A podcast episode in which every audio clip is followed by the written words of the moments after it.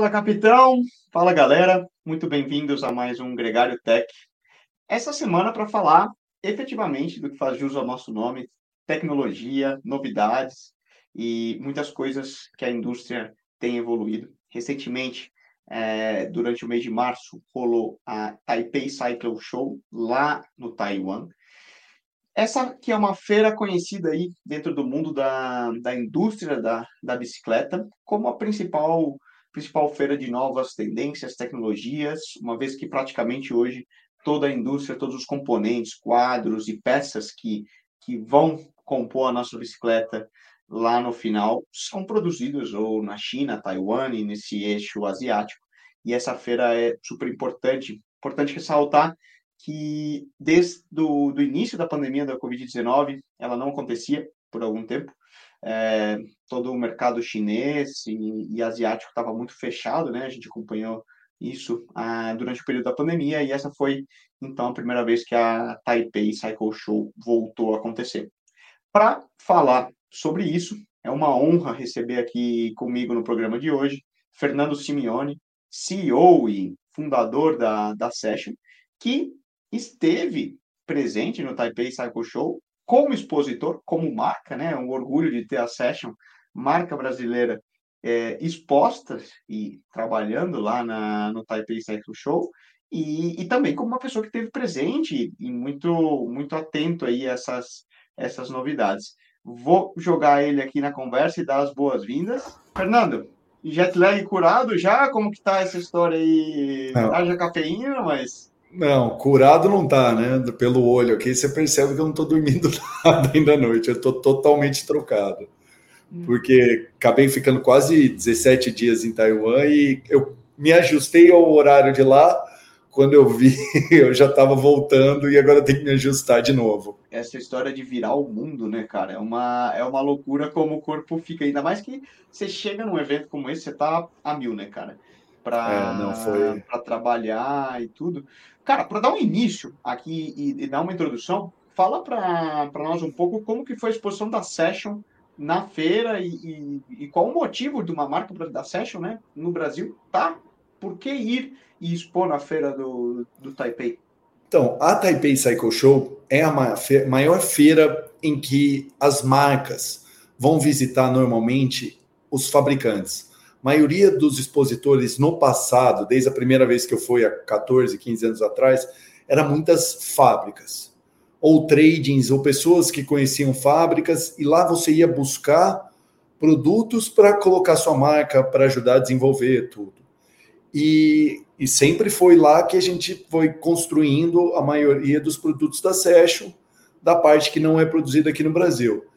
E eu percebi, expondo no Eurobike, expondo no Ciotter nos Estados Unidos, que a quantidade de distribuidores internacionais que buscam marcas na Taipei era sempre maior, maior que na Eurobike. Porque na Eurobike acaba ficando um pessoal mais da Europa no Ciotter dos Estados Unidos é muito americano, é só, raramente você vê. E na Taipei a gente encontra pessoas do mundo todo. Então, para abertura de novos distribuidores, ou mesmo a Session, que alguns produtos a gente fabrica para outras marcas, a Taipei é a melhor feira para a gente atender eles. Essa aqui é uma questão global, né? Porque no final das contas todas as marcas estão lá. Isso é importante ressaltar, né? A gente pensa em Estados Unidos, as, as marcas são, né, no fundo, europeias, americanas, é. mas a produção efetiva né, e a tecnologia está sendo se desenvolve ali, cara. É, isso é, isso é curioso, né? Louco de pensar quão globalizado hoje o mundo é e, e essa cadeia de suprimentos está toda relacionada, né? Agora, cara, vamos ao que a galera quer escutar e quer saber. E, e você que esteve lá vai poder nos contar um pouco sobre as novidades e tendências. Uma vez que a gente teve esse ato da, da Taipei por alguns anos, e, e ali a gente sempre começa a ter um feeling, né? Ainda mais você dentro da indústria, de quais seriam tendências que a indústria da bicicleta caminha no âmbito tecnológico. Um dos pontos que eu acho que gerou muita atração, e é o grande topic agora, né? Vamos falar de grupos de mountain bike, né? A SRAM, é. justo ali, né, na semana anterior à KPF, que é na semana que coincidia com a Taipei Cycling Show, o novo grupo deles, né, o SRAM Eagle, é, mas não só SRAM, né, também você, você comentou que a TRP também é um grupo novo de mountain bike, e queria saber, você que viu de primeira mão tanto o grupo da TRP como o grupo da SRAM, o que você pode contar para nós? Eu fiquei assim, o grupo da SRAM veio para de novo, a SRAM veio de novo para revolucionar. Eles levaram, tiraram a gancheira, as brincadeiras, os memes são maravilhosos do pessoal botando até fogo, mas assim, o produto é realmente muito bonito. Ele chamava muita atenção, o pessoal estava o tempo inteiro indo olhar, ver o produto. Só que o que mais me chamou a atenção mesmo são, que nem eu tinha comentado, a TRP veio. É a primeira vez que eu vejo uma marca, quem não conhece a TRP, a TRP é a linha premium da Tectro. Tectro é uma marca de freio. Ah, sim, sim, sim. É... Uf, eu lembro Tectro... da, das Calóis T-Type, é... cara. E vinha com o freiozinho Tectro. É... O Tectro é hoje, assim, na parte de OEM e montagem de bike, eles são gigantescos. E a TRP vem montando muitas bikes. E a TRP veio pegando um mercado que poucas marcas gostam de atingir, que tem mais na Europa e nos Estados Unidos, que é essa parte de gravity, que é enduro, downhill. E eles vêm fazendo um trabalho junto com o Aaron Green. O Aaron Green tem corrido de TRP, eu acho que há no mínimo cinco anos. E eles começaram a desenvolver esse grupo para o Aaron Green. Então, eles começaram com um grupo de sete velocidades de downhill e agora eles fizeram de 12. Assim, é tudo impecável. É uma ótima solução para quem ainda gosta do cabo. É uma coisa mais acessível teve problema de atendimento, de suplemento de marcas como Shimano e que são as mais famosas, mas pelo que eu vi da TRP, eles estão vindo assim. O produto é muito bem feito, o câmbio vem com trava de swing para não bater, pé de vela é, de carbono é impecável, a coroa é tudo compatível, não é nada maluco. Então, eu acho que é uma marca que vai se aparecer mais. E não foi só TRP. Eu vi várias marcas chinesas, inclusive eletrônicos e não eletrônicos, de road.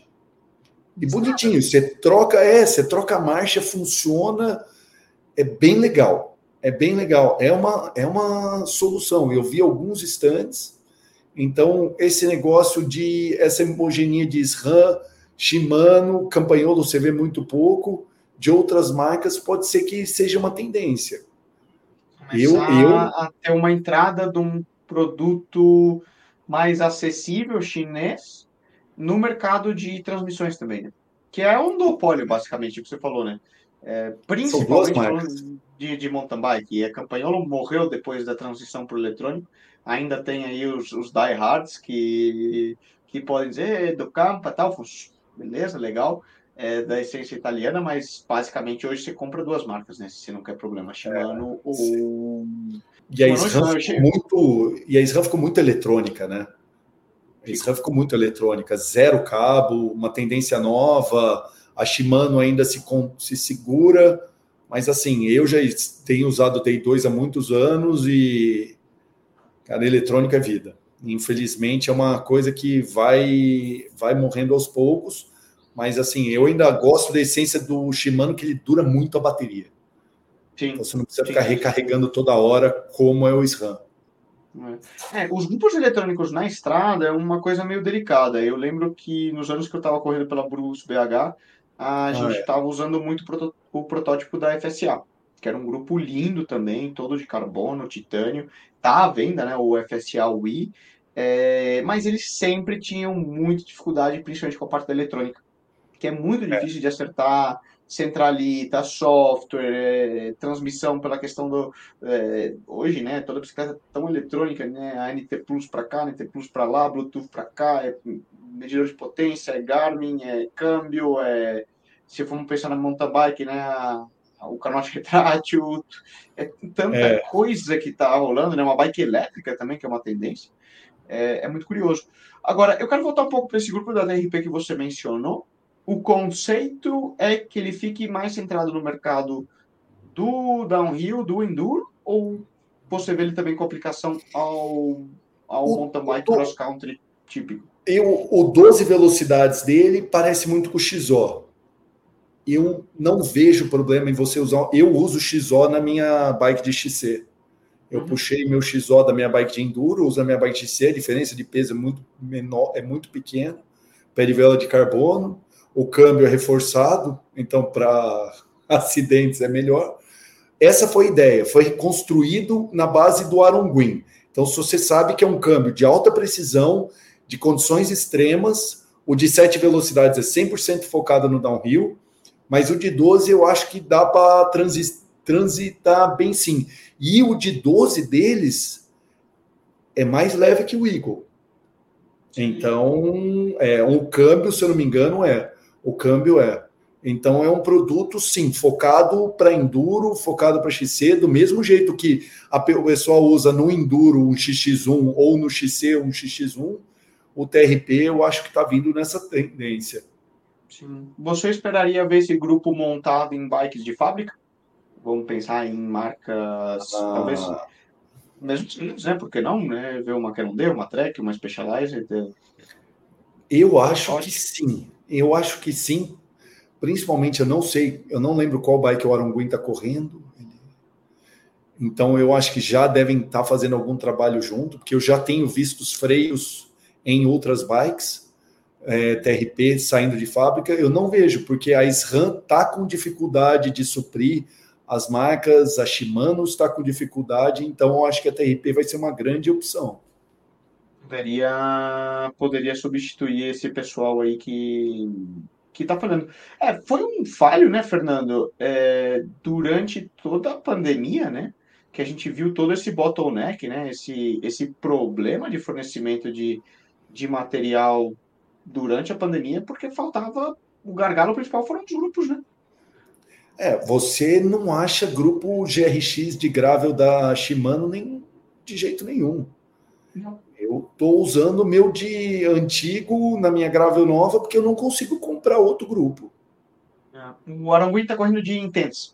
Acabei de abrir a página. Isso, do... exato. Então pode ser grande chance que as Intense já venham de TRP.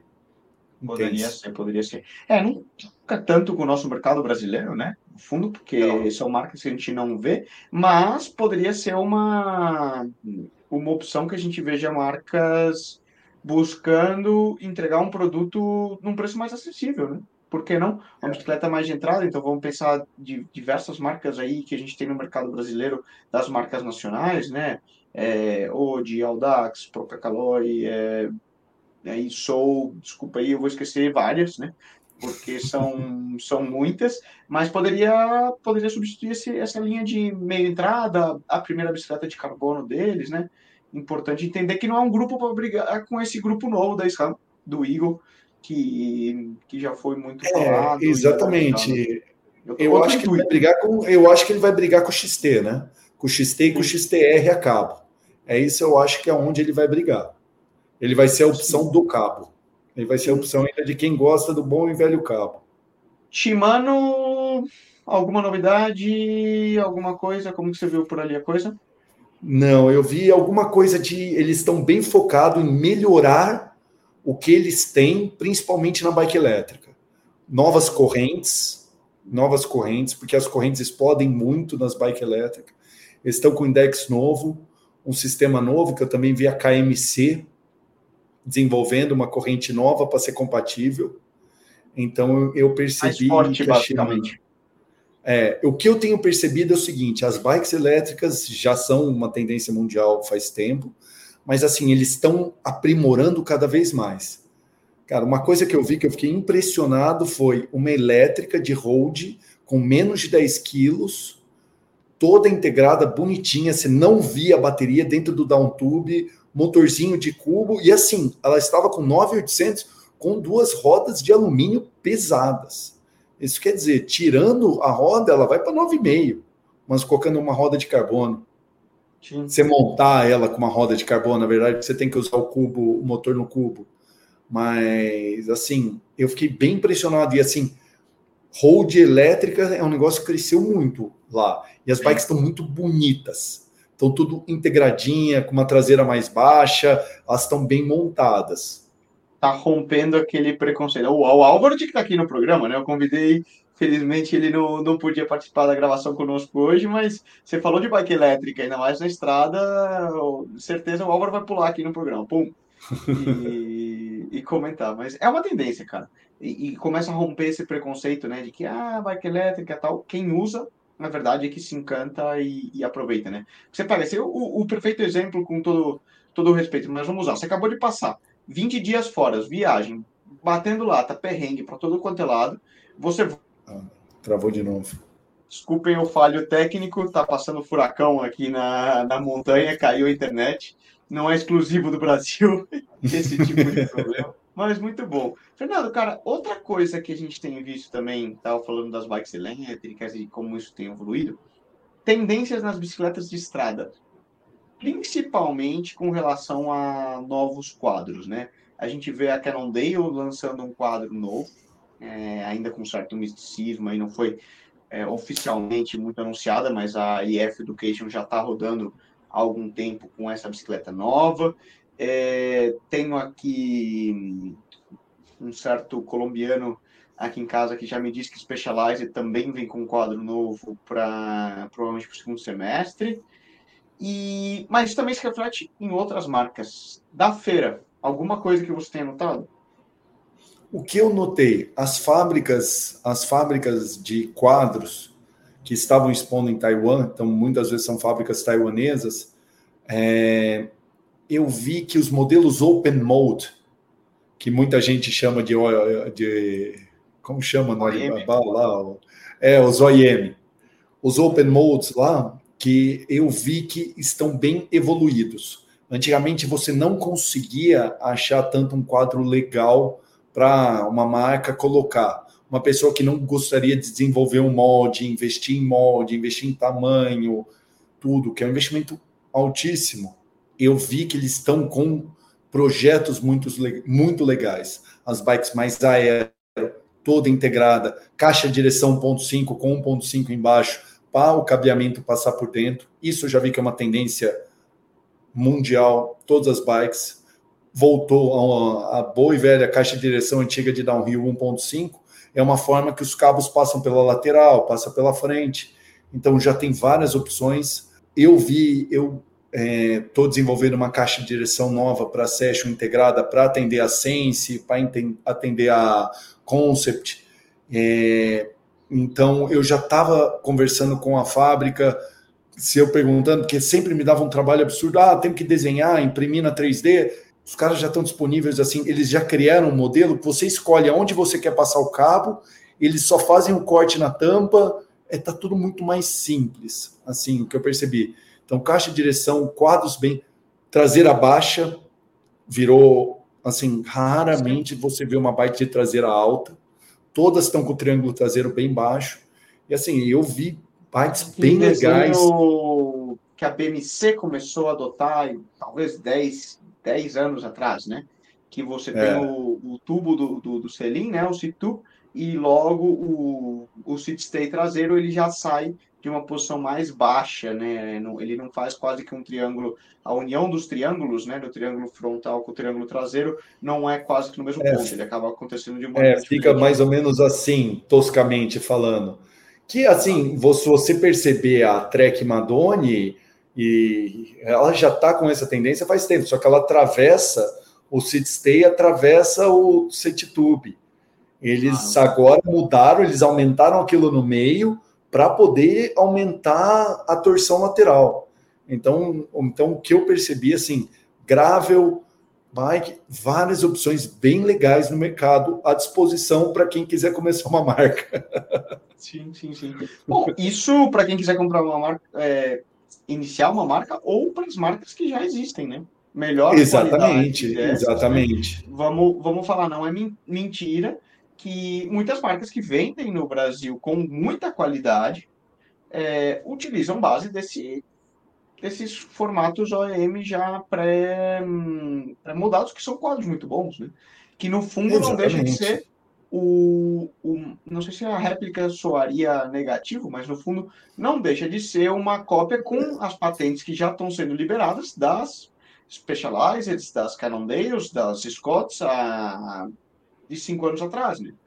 Que é, o, as fábricas, a fábricas, a gente sempre conversa muito. Eu tenho muita abertura com as fábricas, porque hoje o pessoal chega para mim e fala assim, Fernando, traz um guidão integrado.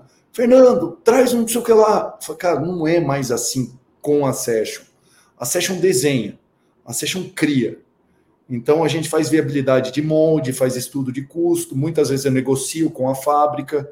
Olha, vai gastar 25 mil dólares. Eu não tenho esse dinheiro para gastar num produto que não vai vender tanto no Brasil. Então a gente faz nego negociações com a fábrica da seguinte forma: meu, me dá exclusividade no Brasil e nos Estados Unidos, onde eu tenho maior, maior volume, você vende para o resto do mundo? Beleza, fechado. A gente faz isso com várias fábricas. Porque a gente é uma empresa pequena, a Session é pequena ela não é grande.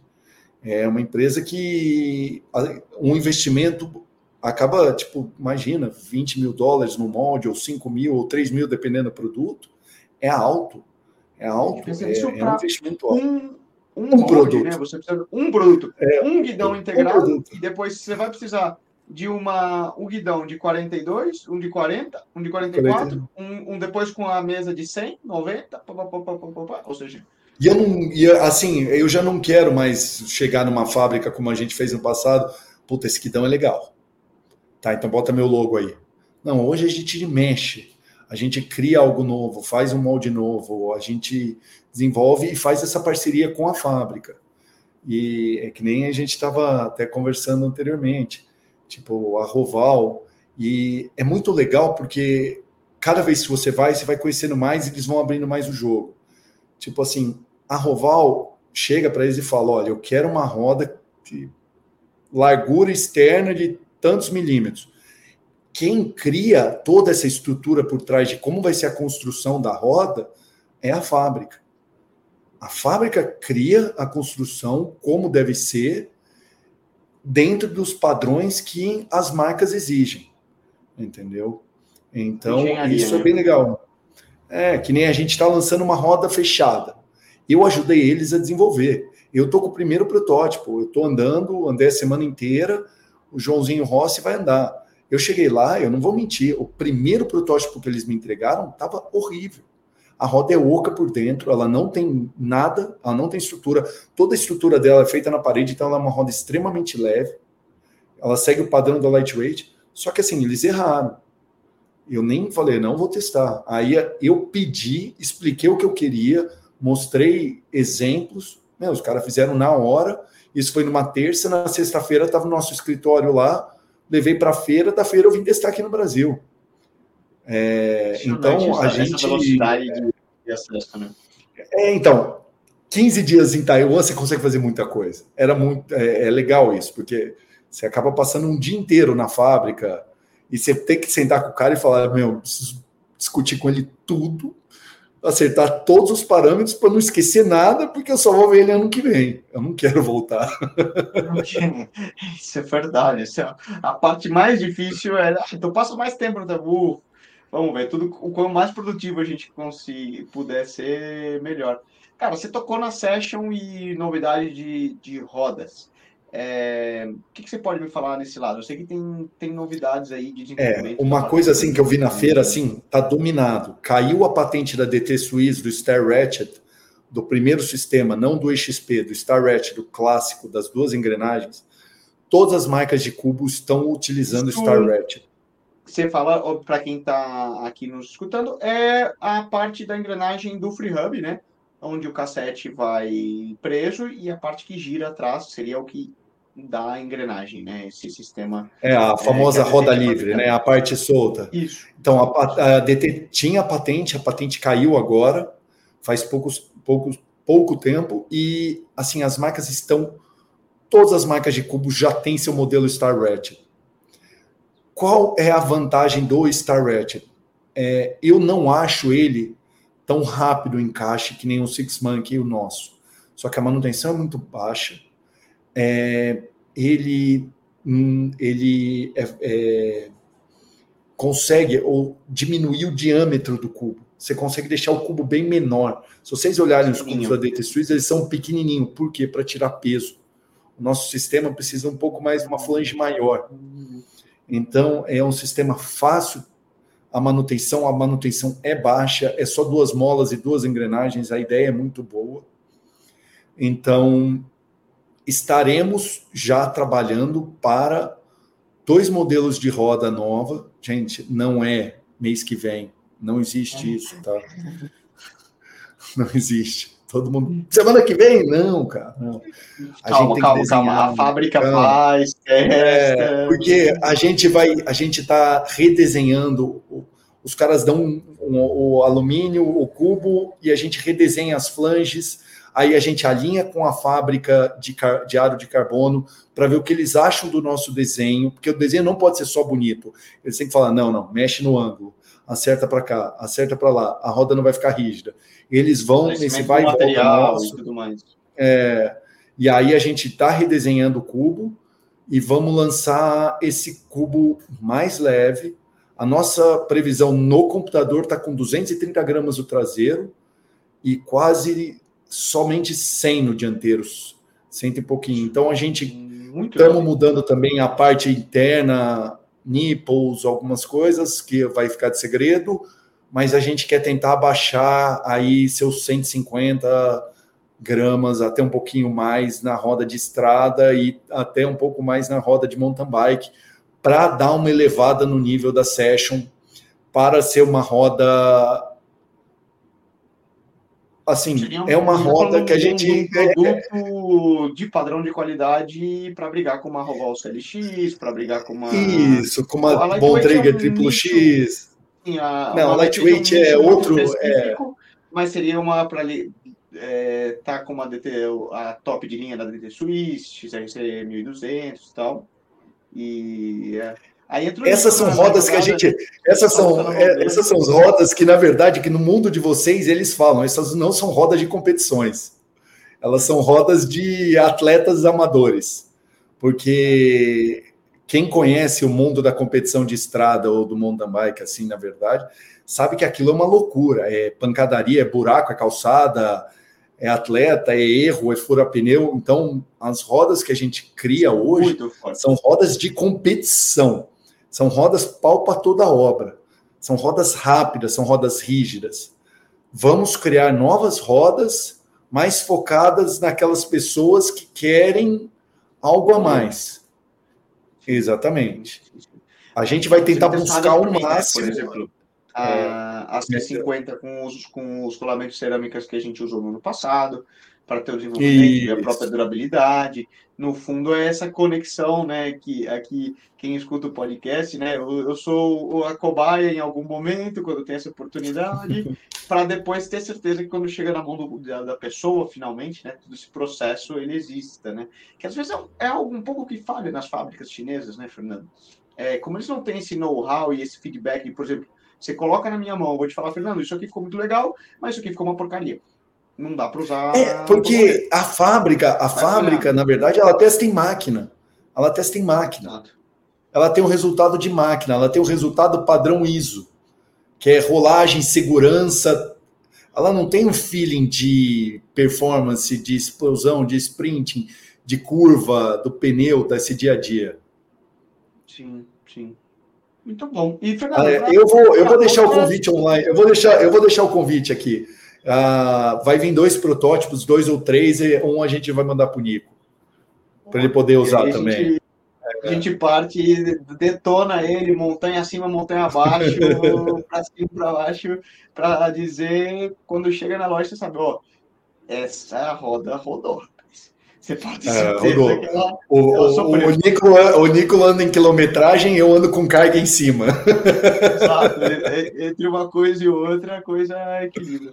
Cara, e outra coisa que eu vi muito legal também, né? É, foram as novidades de acessórios e, e coisas para a parte da mountain bike, principalmente, né?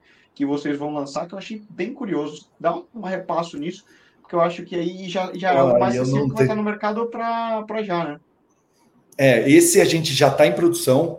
Esse foi uma ideia que eu tive há muito tempo atrás, que eu conversei com a fábrica e eles compraram minha ideia é, é você poder ter a agulha aplicadora do tubeless, quando você tem um furo, você já insere a agulha com o espaguete e abre o CO2, enche o pneu direto pelo furo e na hora que você puxa, já está tudo vedado. É para você ganhar o tempo de colocar o macarrão, encher com o CO2 ou com a bomba, ver se está vazando, fazer tudo de uma vez só.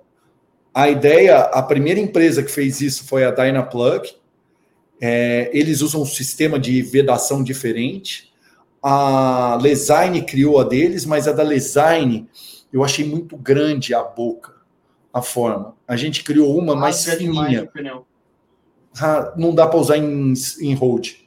Já a que a gente fez, dá para usar em road. Porque o nosso público aqui, é como eu falo, o nosso público é muito focado no XC e um pouco no road. Lá fora, o público é muito focado no Gravity, é muito enduro, é muita e-bike, são pneus grandes, que o furo normalmente é grande. Então a gente criou a nossa e a gente criou variedade. Uma vai ser direto com o CO2 e a gente vai ter uma outra que você pode colocar o seu bico de CO2. Então você vai guardar tudo dentro. Então se você não quiser usar o aplicador, se você quiser só usar o aplicador e depois usar um gatilho de CO2, você vai ter tudo essa opção dentro do tubinho. Uma ferramenta só. Compactando, né? Pra, até para tirar aquela necessidade de levar um a, monte A nossa coisa. meta é tentar fazer ela cada vez menor, cada vez menor. Exato. E isso vai poder enfiar, de, por exemplo, como hoje o, a, o aplicador né, do, do Samurai entra ali no central isso. ou pelo guidão, a pessoa pode escolher. A ideia é que isso também possa integrar na bicicleta, para que você não tenha que ir com os bolsos é. cheios e coisas do tipo. A gente, exatamente, essa é a nossa própria, o próximo desenvolvimento, tentar integrar tudo, ou na caixa de direção ou no guidão. No guidão a gente colocou uma chave de corrente, mais um aplicador, e do outro lado a gente colocou um joguinho de chave Allen. Então agora você vai ter duas opções de colocar também no guidão. Então são os dois nossos novos lançamentos para nossa marca de acessório, que é esse 3. Legal, cara. É, e, e, e para mostrar, né? Tirar aquela. Eu sempre bato, né? Tirar a ideia de que no Brasil a gente não tem boas, boas ideias. Mas, cara, acho que sensacional. A gente podia ficar aqui no Papo de Boteco mais tempo, com certeza. Tem muita novidade que eu tenho certeza que você deve ter passado por lá, mas isso é um repasso aí principal que eu acho que a galera que não teve acesso e às vezes nem fica sabendo, né? E aqui nos escuta, é, é, legal ter uma visão de dentro, né, de alguém da indústria com teu conhecimento, Fernando, que sabe, sabe como é produzir, sabe como é fazer, é, ver na fábrica, né, e quais seriam as possíveis aplicações para essas novidades no, no mercado futuro. Fica, então, vamos ficar de olho nesses grupos novos de mountain bike, que eu acho que muita gente vai ter curiosidade para ver, desde o high-end com o SRAM, com o grupo da TRP e outras tendências que aí a gente já vai falar no cenário de 3 a 4 anos na estrada com grupos eletrônicos quadros novos de estrada vindo por aí, bikes elétricas e também a parte de rodas, evolução de cubos aí que eu fico aí eu gostei, né? É, colocar em, em, prática e tudo isso no fundo é o que você fala, né? É para melhorar o pedal de quem a qualidade do pedal, praticidade, né? E de quem está saindo para treinar, para competir ou simplesmente para curtir um pedal no final de semana. É, exatamente. Não, é, é bem legal, a feira vale a pena. E assim, quem não quiser ir para Taiwan, tem a Eurobike em Frankfurt, tem o Cioter na Califórnia, e vai ter agora em agosto a, Brasil, a Shimano Fest. Então, galera, se vocês querem ver novidades, tanto no mercado aqui e lá, quiser fazer um turismo, essas feiras são muito boas e vocês encontram realmente, assim, a Eurobike, vocês vão encontrar o que o pessoal desenvolve em Taiwan e China, colocado nas marcas lá. Então é um convite a todos e vocês vão encontrar a gente lá de novo. Estaremos na Eurobike e na Shibano Fest.